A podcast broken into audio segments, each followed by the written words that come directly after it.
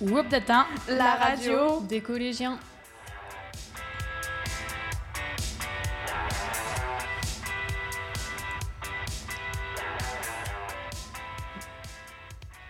Un nouvel épisode de la saga Call of Duty est sorti vendredi 25 octobre.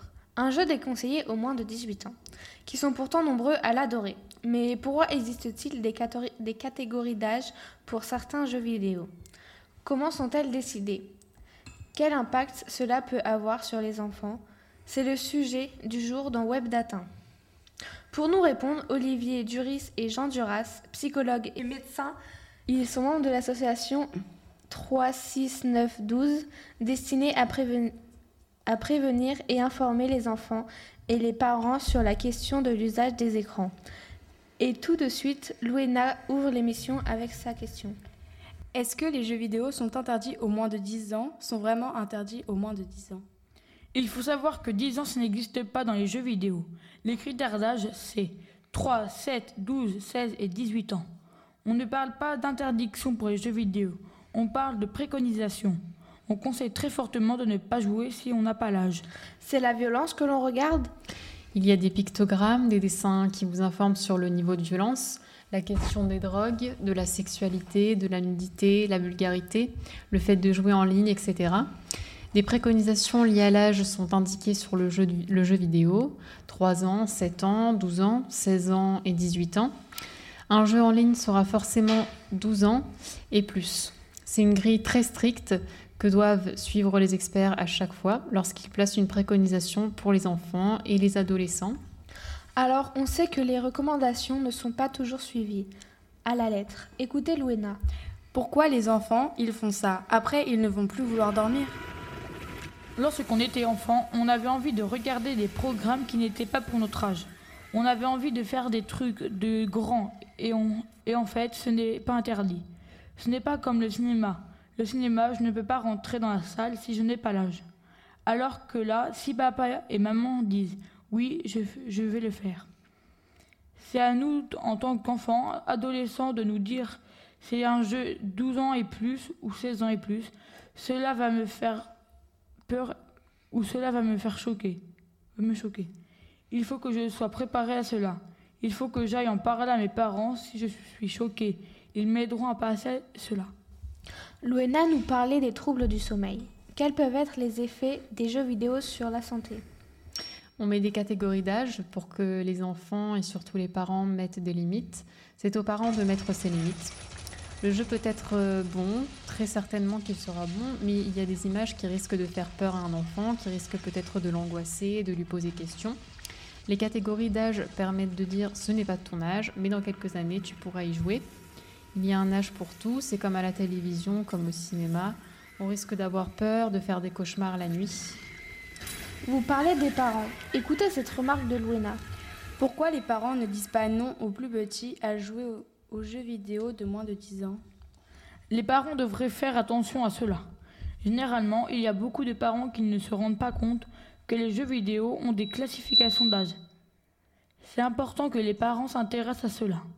Si les parents disent Je ne veux pas que tu joues à ce jeu car tu n'as pas l'âge, c'est très frustrant pour l'enfant. Il vaut mieux qu'il explique ce jeu. Ce jeu n'est pas adapté à ton âge. Viens, on va chercher un autre jeu très sympa qui va te plaire. On termine par cette question de Louena. Est-ce que les jeux vidéo rendent bêtes? Alors non, au contraire. Euh, les jeux vidéo améliorent plein de capacités chez les gens, par exemple les capacités de décision rapide, ils vont augmenter le fait de pouvoir travailler en groupe, réfléchir pour trouver des solutions à des problèmes qui sont donnés.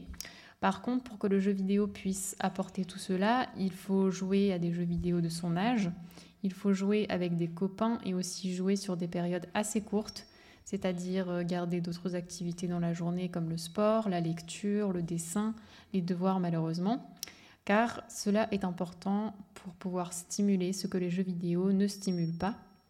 Je suis contente que vous ayez répondu à toutes mes questions. Merci beaucoup, au revoir et à bientôt, je l'espère. Merci à mes très chers auditeurs, auditrices de nous avoir écoutés. Ce matin, nous nous retrouvons la semaine prochaine pour parler des migrants.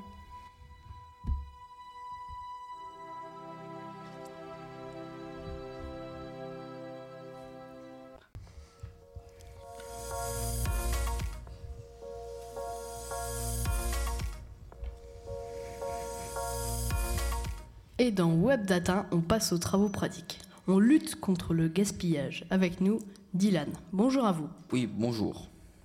Militant engagé pour l'environnement, vous alimentez un blog sur la limitation des déchets. Vous êtes le papa de cette famille zéro déchet.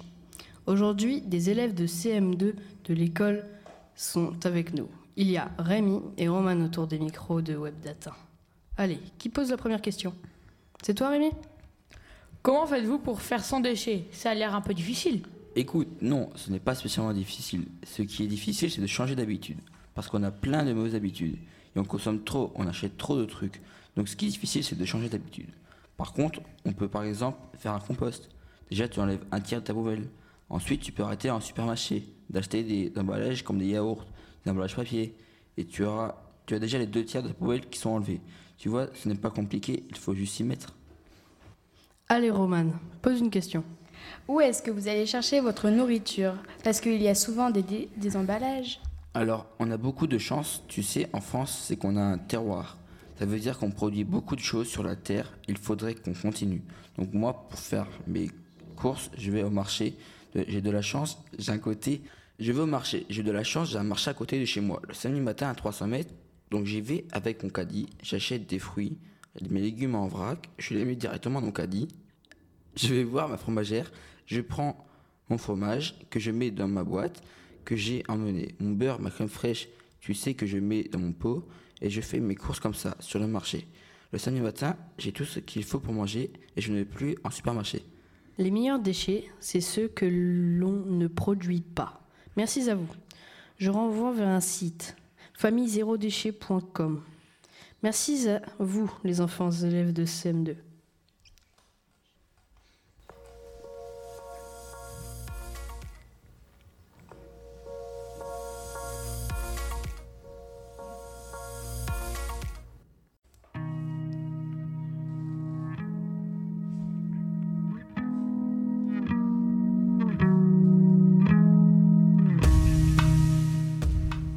De la gastronomie, aujourd'hui dans la web data, à l'occasion de la semaine du goût. Bonjour à tous.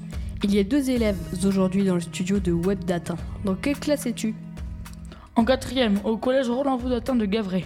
Notre invité, vous n'êtes pas cuisinier ni pâtissier boulanger, vous êtes psychochimiste. Bonjour Dylan Ney. Bonjour monsieur. Grâce à vous, on redécouvre la chimie C'est aujourd'hui mal vu, mais il faut dire vive la chimie. La chimie, c'est nos médicaments, nos cosmétiques, elle est au cœur de nos vies. On va voir qu'il y a en effet des liens entre la chimie et la cuisine.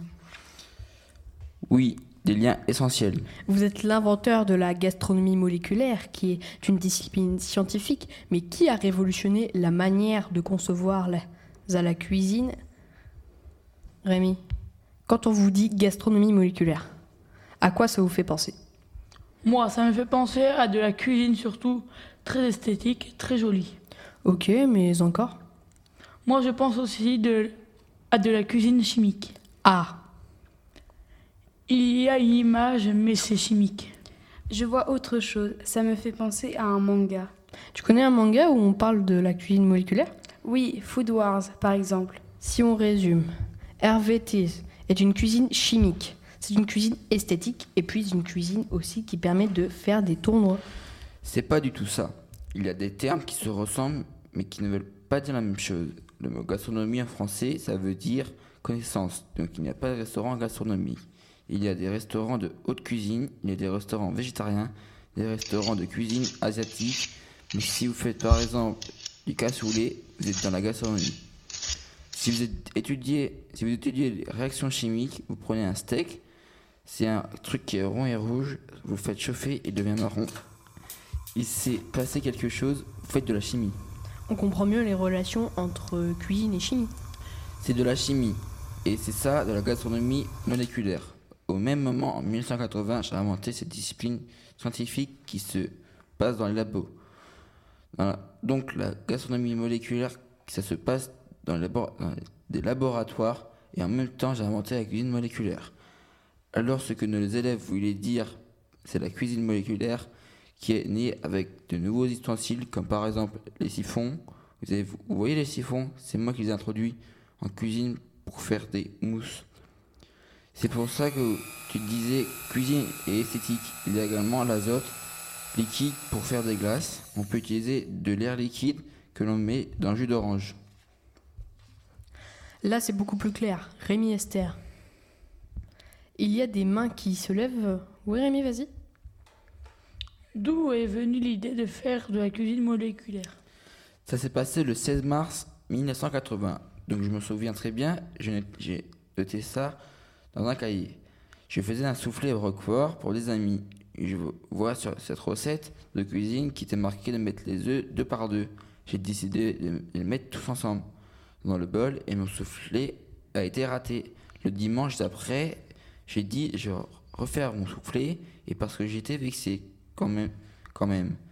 J'ai mis un par un et mon soufflé a réussi. Et le lendemain, je me suis mis, je me suis pas à travailler. J'ai ouvert un nouveau cahier. Je me suis dit, maintenant, je vais collectionner ces phrases bizarres qui se trouvent dans des livres de cuisine. Nous ne verrons plus le soufflé au Roquefort de la même manière maintenant. Merci à vous, Dylan, de nous avoir fait découvrir la cuisine moléculaire. Merci à tous et à toutes d'avoir participé à notre émission.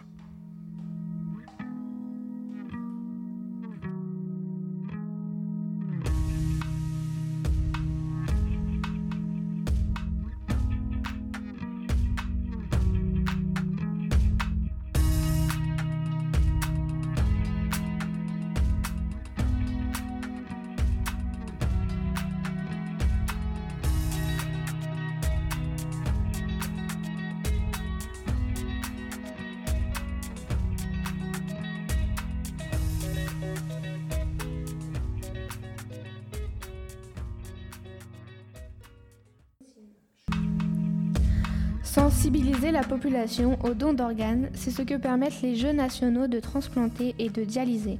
Ils se tiennent cette semaine dans le Jura, à Dole, l'association pour les élèves de la web radio de poser, de poser leurs questions sur ce sujet au professeur Romane, directrice de prélèvement, greffe et organes au sein de l'agence de la biomédecine.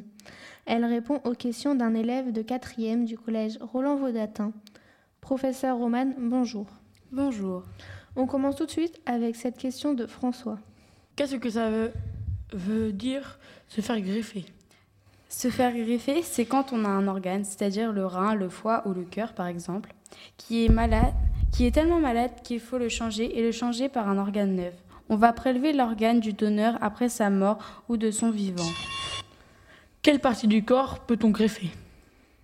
On peut greffer tous les organes vitaux, c'est-à-dire le poumon, le cœur, le foie et également les reins. On a fait également d'autres greffes moins connues, comme les greffes de cornée pour voir ou de greffes d'os pour des enfants qui ont des maladies osseuses graves à qui on a dû retirer un os entier. Est-ce que les progrès de la médecine vont pouvoir permettre dans le futur de greffer d'autres organes? On a fait des greffes de bras, on va faire des greffes de trachée, cet organe qui permet de parler et de respirer. Depuis quand on arrive à greffer les organes? On a commencé dans les années 1950, mais à l'époque, on n'avait pas de traitement anti-rejet. Il y avait souvent des échecs de greffe et c'est seulement dans les années 1980 que les nouveaux traitements anti-rejet, comme la cyclosporine, ont permis le développement de la greffe. Ce sont les médicaments qu'il faut prendre toute sa vie. On peut les diminuer, mais pas les arrêter, sinon il y aura un rejet. Quelles sont les greffes les plus courantes? Les plus courantes, ce sont les greffes de rein, ensuite de foie et ensuite de cœur. Est-ce qu'on peut vivre longtemps après une greffe? On peut vivre plusieurs dizaines d'années. Il est courant de vivre 15 ans ou 20 ans. Il y a eu récemment un cas d'une personne qui a été greffée quand elle était enfant d'un rein et il y a 50 ans. On peut aussi être greffé deux fois dans sa vie. Est-ce que c'est très compliqué pour un médecin de greffer un organe Et quel temps prend l'opération? Ce n'est pas encore une activité de routine, mais c'est très organisé. Ça se fait tous les jours en France. Une opération dure plusieurs heures, entre 4 heures et 8 heures, pour des opérations plus difficiles. Quelles sont les précautions nécessaires pour les médecins qui réalisent des greffes? C'est une chirurgie de minutie qui demande un contrôle de la qualité du greffon permanente. On vérifie en permanence que l'organe qui est prélevé sur quelqu'un qui est décédé n'a pas souffert et qu'il va refonctionner normalement. Quand on se fait greffer, est-ce qu'on ressent que dans notre corps, il y a quelque chose qui ne nous appartient pas? On peut le ressentir psychologiquement, mais en réalité, on ne sent rien du tout parce que quand on enlève un organe, on enlève tous les nerfs qui arrivent à cet organe, donc l'organe est insensible. Alors qu'il y a peut-être une différence entre une greffe de quelque chose qui est visible ou de caché. Il peut y avoir besoin de l'aide d'un psychologue, mais la plupart du temps, les personnes adoptent leur organe, même si ont une reconnaissance pour leur donneur et s'ils peuvent penser à lui. C'est devenu leur organe et ils doivent avoir une vie normale. Alors, on va parler des dons d'organes avec cette question de François. Quand la personne est morte, elle n'a pas le choix de dire si elle veut donner un organe. Dans ce cas, c'est la famille qui choisit. Il y a toujours une, une, démarche pour connaître la position de la personne décédée. La loi précise qu'on est tous donneurs potentiels. Ceux qui ne veulent pas doivent le dire et si on ne le dit pas, c'est qu'on présume qu'on est donneur, mais on ne va pas se renseigner quand même auprès de la famille. Il faut savoir qu'on peut s'inscrire à partir de 13 ans sur les registres de refus parce qu'on considère qu'à partir de 13 ans, on a la majorité requise pour avoir une opinion personnelle. Enfin, pour les personnes mineures, les parents doivent signer un consentement à la différence des adultes. Merci beaucoup pour toutes vos explications, professeur Roman. Et merci à notre intervieweur du collège Roland Vaudatin à Gavray.